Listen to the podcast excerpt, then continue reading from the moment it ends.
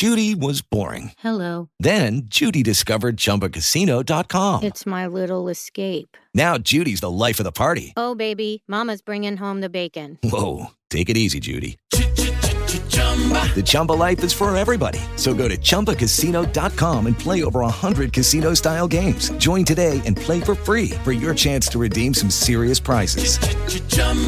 ChumbaCasino.com. No purchase necessary. Void where prohibited by law. 18 plus terms and conditions apply. See website for details.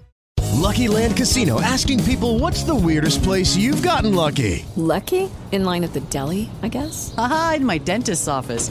More than once, actually. Do I have to say? Yes, you do. In the car before my kids' PTA meeting. Really? Yes. Excuse me, what's the weirdest place you've gotten lucky? I never win and tell. Well, there you have it. You can get lucky anywhere playing at LuckyLandSlots.com. Play for free right now. Are you feeling lucky? No purchase necessary. Void where prohibited by law. 18 plus. Terms and conditions apply. See website for details. Hey, ¿qué tal? Ya estoy aquí. Espero que 2022 empezara bien. Yo llevo un par de días pensando con qué vídeo empezar esta temporada y la verdad es que hay muchos temas que tratar, inflación, futuro del empleo, datos del paro, tecnologías, expectativas económicas, criptomonedas y muchas más, pero hay un tema en el que he estado investigando durante estas fiestas y que he decidido que sería un bueno, bueno, sería una buena cosa con la que empezar el año, sobre todo por su derivada económica y por su derivada social.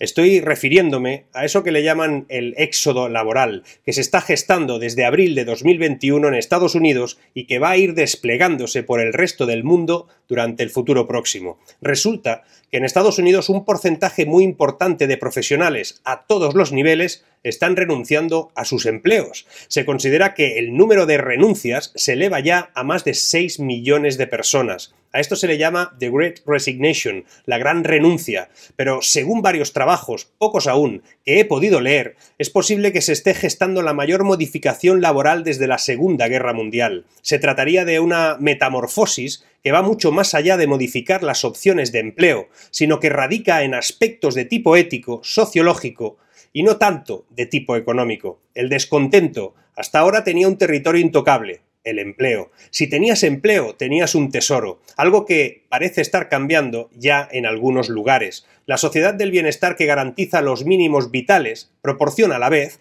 la opción de renunciar al crecimiento personal temporalmente o incluso para siempre. Pero, como todo en la vida, cuando un cambio es profundo, intenso y rápido, las consecuencias suelen ser importantes e impredecibles. Quédate hasta el final, porque en el vídeo de hoy voy a hablarte de eso que llaman la gran renuncia, que empiezan a llamar la gran reorganización, pero que bien podría ser parte de el gran reinicio. Quédate hasta el final, porque lo que te voy a contar hoy también te interesa.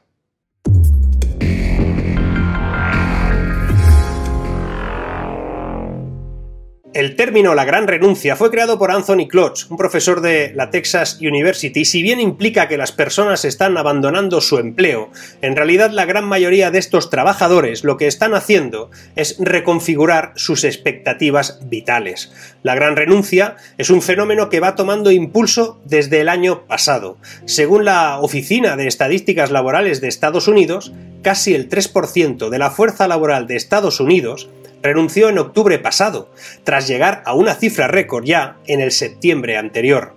¿Qué es lo que hace que estos empleados renuncien? Según varios informes, algunas renuncias son personas que se toman un tiempo sabático, que se jubilan anticipadamente o que abandonan la fuerza laboral por nuevos intereses familiares.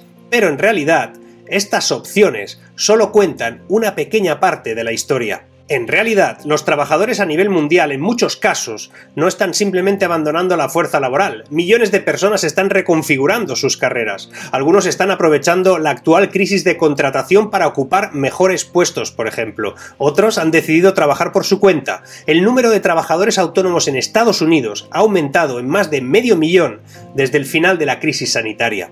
Pero hay más razones. Al parecer, muchos trabajadores están simplemente cambiando a nuevas industrias y a carreras que ofrecen salarios más altos o que se alinean más con sus valores. La pregunta sería si este hecho es simplemente un fenómeno inducido por el confinamiento y sus derivados o está cambiando a gran escala el camino del futuro del empleo.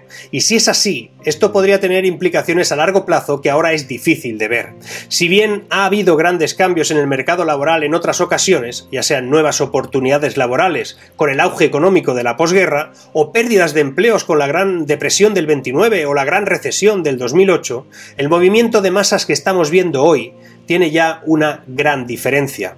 Resulta que ahora, por lo que se va identificando, las personas que deciden dejar su empleo actual porque no les convence, tienen la opción, por primera vez, de elegir otro o sencillamente de esperar a que aparezca algo mejor y no hacer nada durante un tiempo. Igual piensas que eso no es así, pero las estadísticas que maneja Grace Lordan, profesora de Ciencias del Comportamiento de la London School of Economics, aseguran que esto está creando un grupo social insatisfecho que prefiere no trabajar a trabajar en algo que no les llene. Lordan cree que la gran parte del movimiento en el mercado laboral americano es en realidad una reorganización. Los trabajadores cambian su trayectoria profesional abriéndose camino gradualmente hacia empresas que ofrecen beneficios laborales que coinciden más con sus preferencias. Esto podría provocar algún desajuste que no se está teniendo en cuenta. Podríamos ver un mercado laboral inestable a medida que las personas se mueven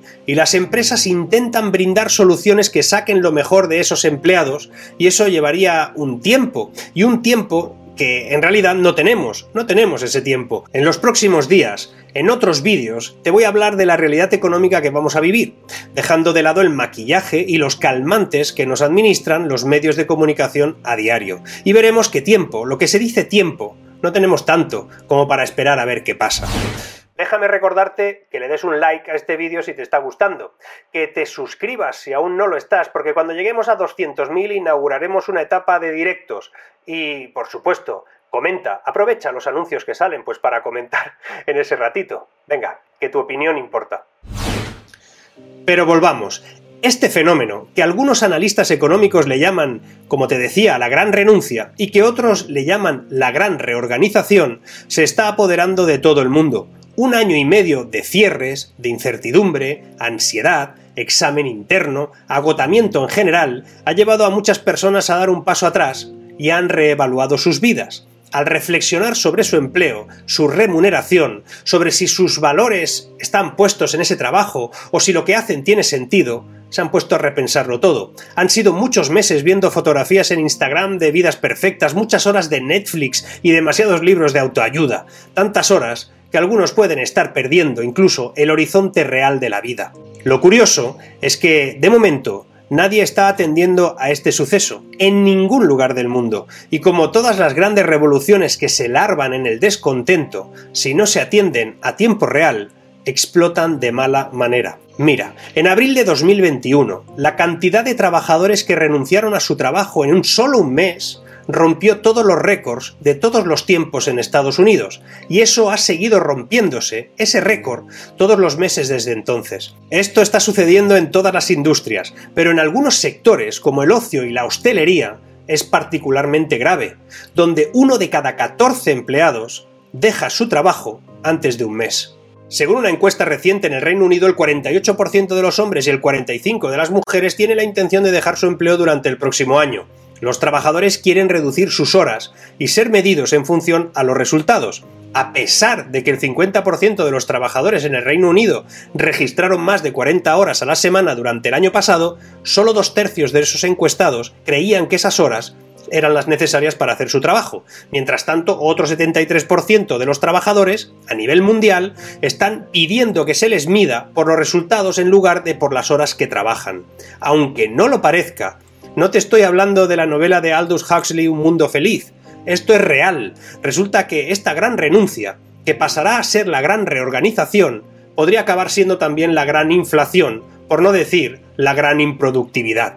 El cambio es sociológico, no económico. El descontento se traduce en renuncia. La falta de espíritu de sacrificio de una sociedad acomodada e incapaz de protestar políticamente se traduce en una masa social que se construye una realidad del bienestar laboral que no responde a un mercado real. Veamos, en Reino Unido, por ejemplo, los salarios están aumentando a la vez que los precios también lo hacen más incluso. La creencia de que esa reorganización derivada de esa gran renuncia mejora el poder adquisitivo es falaz. Un nuevo empleo, menos productivo y mejor pagado, incrementa los precios, sube la inflación a la vez que se deconstruye un modelo social y laboral que llevaba décadas funcionando.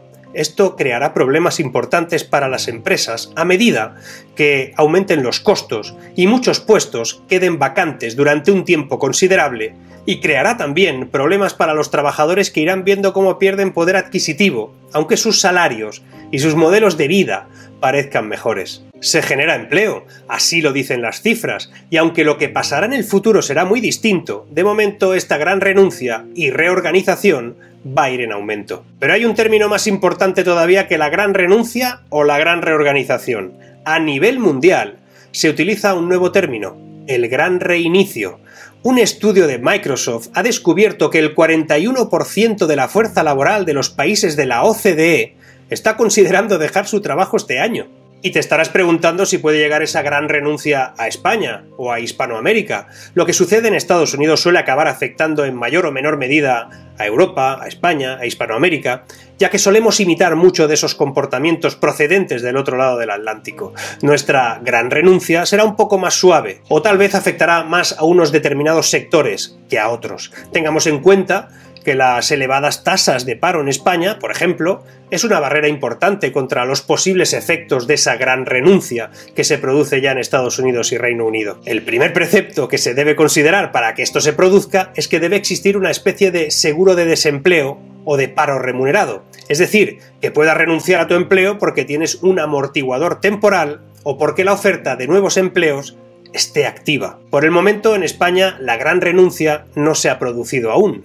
El número de bajas voluntarias presentadas entre 2020 y 2021 ha disminuido, según datos del Ministerio de Seguridad Social. Además, en España, los trabajadores son más partidarios de intentar mejorar sus condiciones laborales mediante la acción sindical, las huelgas o incluso esperar a tener otro trabajo antes de renunciar al que ya tienes, ya que la tasa de paro en nuestro país es 10 puntos superior a la de Estados Unidos y roza todavía el 15%.